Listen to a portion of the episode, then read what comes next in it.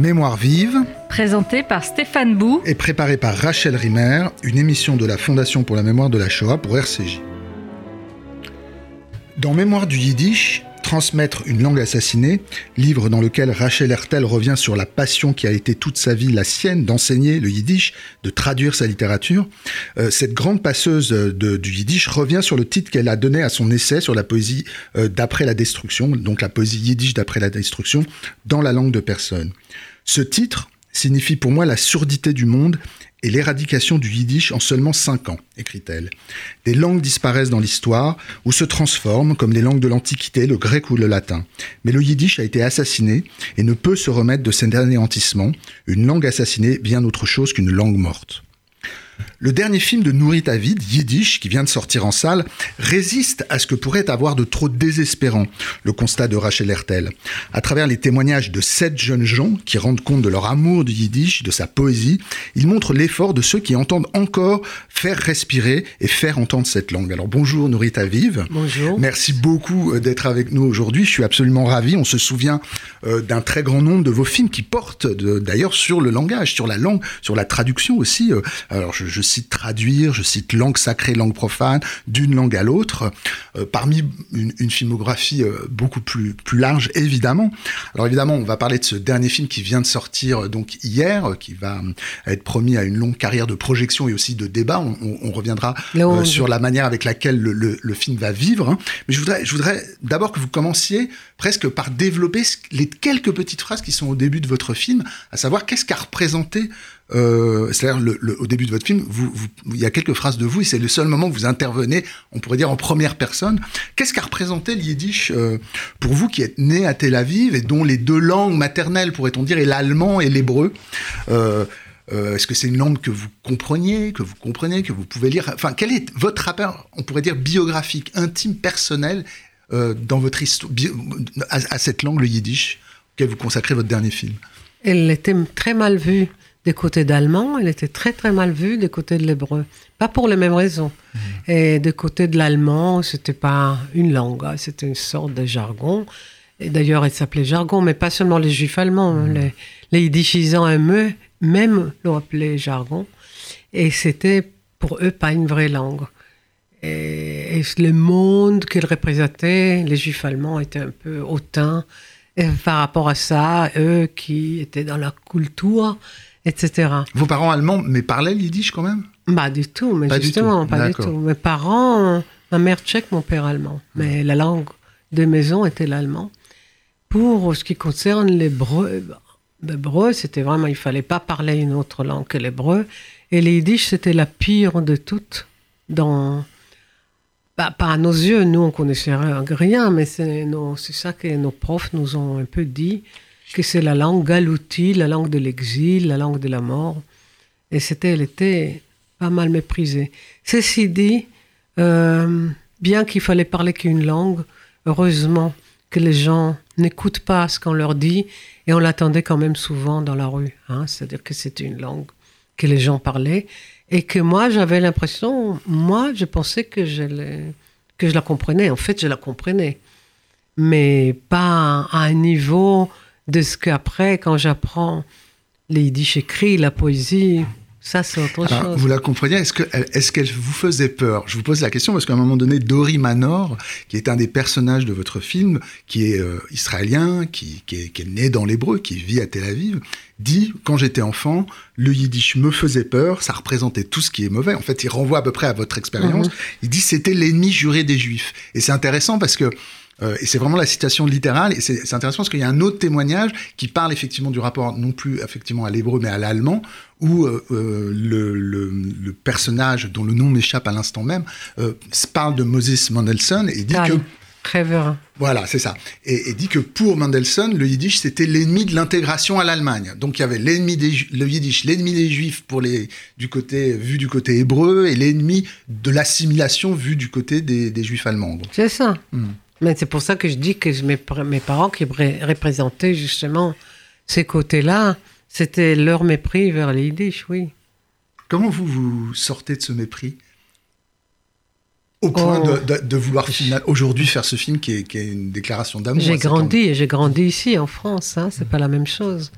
Et c'est pas du tout l'idéologie contre une langue ou une autre. Au contraire, pour moi, c'est pas une langue. Pour moi, il y a les langues. Et je crois pas que le yiddish m'a fait peur, parce que je crois qu'il y a ce, ces côtés agréables de comprendre, parce que je comprenais au moins ce qui s'est raconté dans la rue. Et non, c'est au contraire, c'est la langue de, c'est la langue juive par excellence. C'est pas la seule. Il y a les langues juives qui m'intéressent toutes, hein, parce que les judo-espagnols, les judo-arabes, les judo-persans, etc. Hein. Et oui, c'est, c'est. Mais ce qui est intéressant, mes films précédents parlent déjà du yiddish d'une Mmh, manière ou d'une mmh. autre. Et il y a même Niborski qui parle d'en traduire, et il parle en yiddish.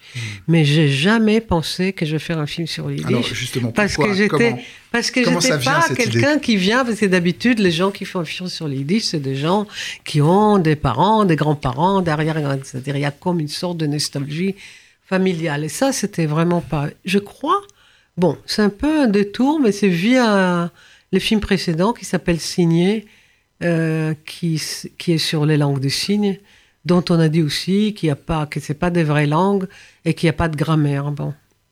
Et là, je me suis dit, il y a une autre qui, on a dit exactement la même chose. Hmm. Et, et là, via la poésie, comment une non-langue peut écrire une poésie tellement extraordinaire. Et justement, je ne choisis pas n'importe, la choisie entre les deux guerres. C'est-à-dire que c'est pas, c'est pas les yiddish d'après, ou la- c'est, c'est les yiddish juste avant, juste Hmm. avant. Oui, on, on reviendra sur ce, sur ce, sur ce choix-là. Mais, je- vous, vous l'avez dit, hein, parler de la poésie. Alors, en effet, on, euh, votre film, c'est une succession de portraits. Je, je voudrais qu'on y revienne un tout petit peu après. Mais est-ce que votre idée d'emblée, c'est de mettre la poésie yiddish moderne, moderniste, Oui, donc celle de l'entre-deux-guerres, qu'on connaît pas. qu'on connaît mal, au centre du film C'est ça l'idée de départ Oui. Tous les poèmes qui sont dans le film étaient traduits, parce qu'il n'y avait pas de traduction. À l'occasion pour le film, vous voulez pour le dire film, Hmm. par Arnaud Bicard et Batia Abom. Hmm. Et c'est-à-dire que la plupart n'existaient pas. hein. Je dis peut-être existait un ou deux, mais la plupart n'existaient pas. Et c'est vraiment sortir cette poésie extraordinaire, moderniste, et de l'oubli. Et c'est que c'est- c'est- c'est- oui, j'ai- j'avais la chance de, de- de pouvoir le faire. Et déjà faire un film euh, avec sept poèmes. Bon, il y a un qui c'est la traduction de, de la Bible de Coëlette. euh, L'Ecclésiaste au début du oui, film, c'est oui. ça. Mais c'est bon, je crois que j'ai eu vraiment la chance de pouvoir faire. Et je parle pas que des yiddish. Est-ce que vous connaissez un autre film euh, où, il- où il y a sept poèmes lus par des jeunes gens Hmm. et qui sort au cinéma Je veux dire, c'est déjà c'est formidable. C'est ce alors évidemment, c'est ce film, c'est une histoire de rencontre. Euh, le, le- le film est structuré très simplement. C'est une succession de sept portraits, sept témoignages. Euh, Les rencontres? Et mais je veux dire, c'est Ouais. doublement les rencontres. hein. Alors justement, j'allais vous poser la question. C'est la Comment- rencontre de ces jeunes gens avec les poètes Exactement. et c'est ma rencontre avec eux. Avec eux. Oui. Alors comment justement vous avez fait ces rencontres? C'est-à-dire, c'est déjà extraordinaire que ces jeunes gens rencontrent ces poètes et leurs poèmes, et des jeunes gens qui étaient, c'est-à-dire les poètes avaient à peu près l'âge de, gens qui Mais, sont mais dans- il raconte la rencontre avec le poète. C'est vrai. Vous, vous- C'est ça le, le plus Oui, important. J'ai trouvé des gens oui, qui ont fait cette rencontre-là. Ce et moi, je les rencontre. Je comprends, mais ce que, enfin, c'est sûr, mais, mais, mais, mais la première partie de chaque témoignage, c'est, d'abord la rencontre avec, avant, avant que ce Oui. soit avec un poète, avec la langue. Avec la langue. Il faut, il faut noter que ce sont, parce que vous auriez pu aller voir des, des, des, des gens pour qui le yiddish était, il y en a encore. Qui c'était Oui, la langue maternelle, qui, vit- Mm. qui l'ont maternelle, enfin dans, dans Oui, certains mais c'est milieux, pas cette pas ça, c'est là, pas ces gens-là. C'est des gens qui, pour certains, avaient évidemment des parents ou des grands-parents Non, qui pouvaient le parler. un. Il y en a Dans le lot, il n'y a qu'un. Un. Et qui a une grand-mère euh, qui parle de ça. D'accord. Donc c'est des- Qui a une voilà. grande-mère euh, qui, Pardon, qui parlait les yiddish. Mm. Et lui, il n'a pas entendu. Ah, parce que son père n'a pas parlé avec Mm. sa grand-mère en, yiddish. Donc c'est pas une langue qu'il avait là à l'oreille. Pas du tout. Il, il dit bien, et ça c'est formidable, il avait l'accent. Mais il n'y avait pas la langue. Il n'a jamais entendu sa... Son père parlait avec, avec sa grand-mère en yiddish. Donc c'est pas... Et les autres avaient rien du tout. Hmm. Mais donc c'est des donc c'est des c'est des c'est des personnages qui racontent qui nous racontent comment ils ont ils sont tombés amoureux de cette langue. Oui, ça. Comment ils ont voulu l'apprendre et que une fois Film sur apprise, la passion. ils ont découvert tel euh, euh, cette poète, tel autre, un autre poète, etc. Mais avant tout, il y a la rencontre avec une langue. Je ne sais pas si ça va tout ou si ça va ensemble, hein, parce que je crois qu'il y a. Et par exemple, Dori Manor, il est poète lui-même, et, et Carolina Shima- Shimani, elle raconte, et- elle raconte qu'elle cherchait quelque chose qui, qui, qui, autre chose que l'histoire d'un peuple assassiné. C'est-à-dire que qu'est-ce qu'il y avait là Et c'est justement quand elle a découvert Dora, de, Dora Fogel. Et c'est là où ça fait tilt. hein. Donc je crois que pour eux, on peut pas différencier. C'est pas d'abord, c'est pas, ça va Oui, l'un dans l'autre. ouais. Et que je cherchais justement des gens pour qui la poésie est importante. Évidemment, ils découvrent cette poésie-là. Mais c'est pas des gens qui, bon, parlaient yiddish pour parler yiddish. Hein. Et ça, c'est important. C'est- ces personnages sont de toutes les nations, enfin pas de toutes, mais de beaucoup de nationalités européennes. Vous en rencontrez à Paris, à Berlin, euh, à Vilnius. Oui. Euh, mais qui comment sont pas forcément juifs. beaucoup sont passés par. Alors, on y reviendra après parce que c'est une question euh, importante que celle que celle que ces personnages. Il me semble qu'il y a une euh, effectivement une, une question concernant ces, les personnages notamment qui à l'est veulent apprendre le yiddish et ils ne sont pas justes. C'est un petit. Oui, mais c'est pas qu'à l'Est. Mais à l'est, c'est intéressant parce que le, le- personnage euh, polonais, euh, lituanien, enfin, on sent qu'il y a le, le désir de rattraper au sein de la culture euh, la trace de, euh, des exterminés, de ceux qui ont disparu, des absents, et de faire revenir à l'intérieur de leur culture. Je crois que, d'ailleurs, je, je, je sais plus qui, je crois que c'est euh, Carolina Sismaniak, qui, qui est, qui, est, qui est cette traductrice polonaise, qui le dit littéralement. Il s'agit de ré- faire réintroduire l'héritage du yiddish dans la culture polonaise. Mais on pourrait dire que c'est le même cas pour le, le personnage qui habite à Vilnius ou même cette traductrice russe. on Non? Oui, oui, oui, oui, oui, mais c'est justement, c'est que, que ça vibre sous, sous les pavés, mais on le découvre, c'est surtout pour Migle, hein, c'est-à-dire qu'elle dit qu'elle regarde maintenant Vilnius autrement quand on se balade entre les boutiques et qu'elle sait qu'il y a ce monde-là. Ça, elle est dit, mais elle le découvre, c'est pas par là qu'elle est arrivée, c'est vraiment...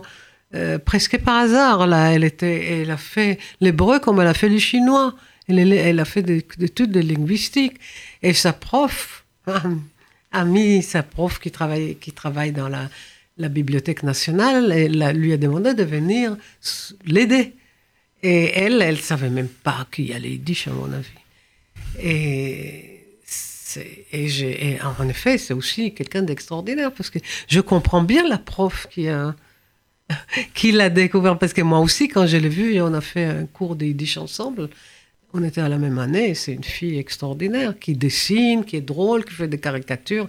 Et l'autre jour j'ai vu il y avait dans le New Yorker il y avait une- un grand entretien il y avait un grand oui euh, une- à traiter avec elle dans le New Yorker avec ses caricatures et tout. Et ça c'était après moi. C'est-à-dire que voilà, il y a comme ça de- de- des personnes où l'intuition, il faut se fier à l'intuition qui dit que c'est des gens formidables. Et Caroline, évidemment, mais Caroline, c'était plus, plus précis. hein. Carolina Simaniak, qui est là, Oui, qui, vit en. Pologne, qui Elle est enseignante. du- enseignante, oui, traductrice, qui, Oui. qui a Et- voulu et- réimprimer le premier livre à la fois en yiddish et en polonais dans les années Elle- ils l'ont 80. fait, ils l'ont fait, fait. ouais, ouais.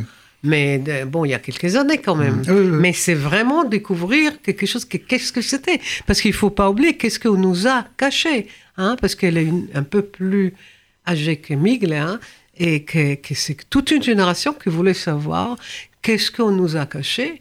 Donc tout de suite, quand le mur est tombé, ils sont allés chercher de côté de la, la euh, culture juive, la littérature juive, et après, elle s'intéressait à l'avant-garde, et aussi à l'avant-garde, euh, donc via Bruno Schulz, qui était, qui était à un moment donné le fiancé de Deborah Fogel, et il découvre Deborah Fogel, qui est vraiment une, une, une poétesse étonnante, mais vraiment étonnante.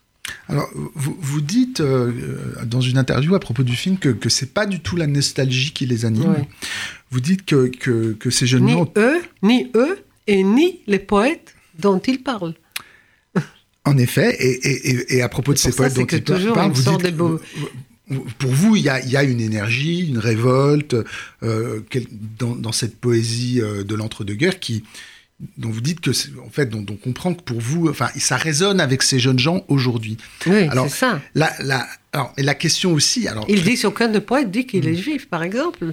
Je dis pas c'est c'est bien, on peut le dire, mm. mais c'est pas. C'est-à-dire, c'est extraordinaire d'écrire euh, une poésie très personnelle et très percutante, hein, et c'est beaucoup d'autoportraits dans dans et à aucun moment on sait que celui qui fait l'autoportrait, il est juif, sauf par le fait qu'il écrit dans une langue juive. C'est formidable, non? Je sais pas. Oui, oui. Non, moi, Parce que c'est contradictoire, que les choses, il y a un mouvement. moi, ce que, la question que je me suis posée en le voyant, en fait, c'est deux. Il y a deux questions que je me suis posées en, comprenant bien vraiment votre projet et en adhérant totalement à votre projet. C'est malgré tout, malgré ce désir-là, euh, qui est ceux de ces personnages, qui est le vôtre, d'essayer de, redonner le maximum, on pourrait dire, de, de, présence vitale à la langue. Euh, est-ce qu'on peut, malgré tout, oublier, ne pas entendre la perte? Est-ce qu'on peut ne bah, pas... C'est sur la perte. Parce que... Alors c'est ce que... Non, mais c'est en, en devenir, parce que ces gens-là, on sait, c'est juste avant la guerre, et on dit, waouh, tout ce que ça aurait pu être. C'est-à-dire, c'est le moment où c'était en devenir, où tous ces gens pensaient hmm. qu'ils vont changer le monde avec, euh, avec des mouvements politiques, avec des mouvements, des mouvements artistiques, avec des mouvements poétiques. Et cette énergie. Et là, cette énergie-là, euh, ah, elle était, bon, elle était anéantie. Elle a hein. été anéantie sous cette forme-là, mais il faut mais euh, je citais Rachel Hertel, elle nous a bien appris en, nous, en traduisant tellement de très grands poètes d'après la destruction, mhm. d'après leur urbain, à quel point la, poésie yiddish a, à ce moment-là, dans les années d'après-guerre et pendant de nombreuses années, une vitalité, une puissance créatrice absolument phénoménale, une énergie, elle emploie ce mot aussi, paradoxal évidemment, complexe, mais qui renouvelle complètement l'histoire de la poésie yiddish. C'est pour ça. Alors c'était la deuxième impression, enfin la deuxième question que je voulais vous poser, c'est pourquoi finalement, alors vous citez Zutzwecker, mais qui est un poème d'avant... Euh, d'avant. Oui, mais j'ai il est cité avec un poème juste avant. Oui, c'est ce que je viens de dire. C'est-à-dire, mais donc, alors qu'il est bon, mais mais pourquoi Enfin, euh, euh, expliquez-moi mieux le choix délibéré de, ne, de mettre hors champ, on pourrait dire, cette poésie d'après la destruction. Et cette, en fait, cette deuxième grande révolution moderne de la poésie après, après la destruction. Je pas mis en dehors, j'ai choisi ce moment d'avant-garde parce que ça m'intéresse. Hmm. Moi, le mouvement Dada m'intéresse. Je veux dire, c'est le mouvement, c'est-à-dire que c'est, il y a quelque chose qu'on veut changer le monde. On y croit, on n'y croit pas parce qu'il y a quand même, bon, euh, Marquiche, c'est pas, euh, c'est à, à cette époque-là quand il écrit, hein. Après, on sait qu'il était quand même assassiné par Staline, hein, et dans 52, hein, et 12 août, je crois, 52, mais c'est que ça m'intéresse, les mouvements pour moi, les mouvements modernistes. Mais ça, mmh. c'est parce que c'est ça qui, m'intéresse en général. Mmh. Donc j'arrive, les années 20, j'arrive à mes, très bien, mais j'ai dit, waouh, il y a toute cette poésie de ce moment-là. Et puis, il y a aussi des poètes. Hein. Je veux dire, il y a trois, des poètes femmes, des poétesses. Hmm. je veux dire, des poètes, il y a quand même dans le film trois poétesses. Déborah Vogel, Anna Margolin. Et, et Celia Dropkin. Voilà. Quand même, c'est pas. Je pas. Que c'est pas évident. Hmm, hmm, c'est pas évident. Et Vogel, elle est. Non, mais je veux dire, tout, tout, tout, tout, ils sont tous formidables. Je parle, on a choisi les poètes, on a choisi les poèmes. Hein. Je, vous, diriez, euh, comme c'est une formule de, Rachel Hertel, je l'ai citée, je, voudrais vous. Elle a cette phrase, elle, dit aujourd'hui le yiddish s'est substitué à l'hébreu dans l'ordre du sacré. Vous, diriez quelque chose de cet ordre? Je comprends qu'elle dit ça. Je comprends qu'elle dit ça. Moi, le sacré, j'ai des problèmes avec le sacré. Non, mais je veux dire. Mais je comprends très bien ce qu'elle dit, c'est évident. Hein C'est-à-dire que comme ils sont tous morts, hein. et comme la langue a été... J'ai du mal aussi parler d'une langue assassinée, parce que c'est les gens qui... C'est le locuteur qui est assassiné. Et avec eux, leur langue. Mais la langue, en tant que telle, elle n'est pas assassinée, la preuve. Non, mais je veux dire qu'elle peut... Oui, bon, elle assassine. Je, je vais pas, mais c'est pas. Oui. Je comprends très bien pour elle et je suis d'accord que ça garde ça pour elle parce que c'est. Mm. Bon, on dit que d'Oshim, de tous ces, les sacrés, les gens qui étaient morts. là. Mais j'aime. Bon, je ne sais pas si c'est. Si c'est autour de sacré. Que... Non, non, je- je- ça m'intéressait d'avoir Ouais, votre oui, c'est pas réaction. autour de sacré. Justement, comme dans ces années-là, qu'il à, à peu près rien sacré. Hmm. C'est- C'est c'est des contes de la sacré n'est pas, n'est pas. Et, les, les poèmes que vous, qui sont souvent cités dans le film sont des, sont des poètes qui sont des grands blasphémateurs. Bah oui. En le moment de premier. Mais pas Ouais, seulement, ouais. il y a quelque chose justement de qui va contre, qui va contre, euh, qui va contre le shtetl, qui va contre la religion, qui va, mais en même temps, en même temps justement en utilisant, parce que Marquis, qui vraiment, il est blasphématoire, mais il a une langue extraordinaire dans laquelle il connaît très très bien la langue sacrée. Il connaît, il a eu une éducation. Mm. C'est-à-dire que c'est pas, c'est pas des gens, bon, surtout côté, oui, lui spécialement. Je, je- on, va malheureusement devoir se quitter. Je voudrais que vous.